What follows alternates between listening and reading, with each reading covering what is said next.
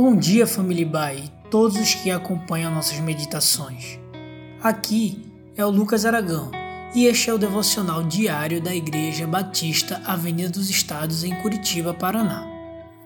Hoje é sexta-feira, dia 9 de julho de 2021. Nesta semana estamos meditando sobre fé, baseada no livro de Hebreus, lá no capítulo 11. E a nossa leitura hoje será do verso 5. Vamos à leitura. Pela fé, Enoque foi arrebatado, de modo que não experimentou a morte. E já não foi encontrado, porque Deus o havia arrebatado.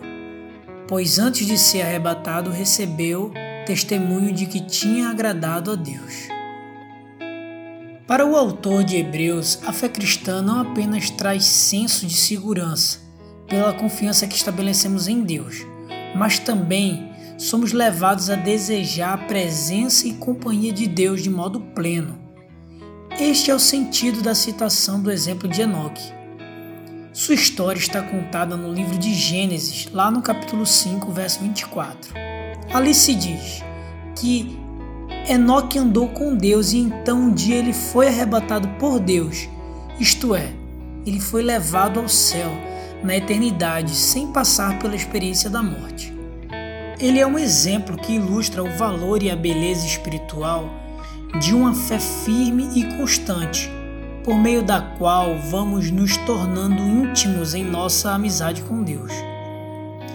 E pela vida de Enoque aprendemos que a amizade com Deus sempre nos transformará em homens e mulheres que têm prazer em uma vida que reflita o caráter de Deus.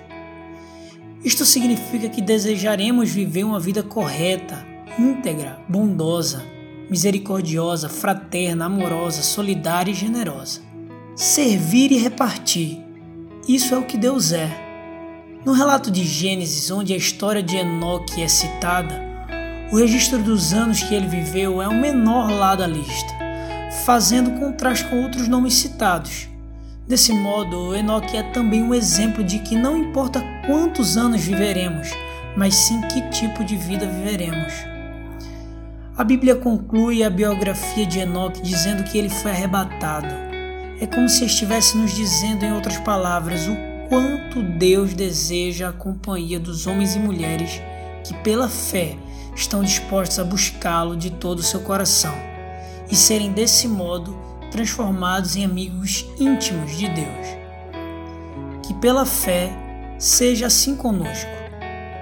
Tenha um abençoado final de semana andando na companhia de Deus.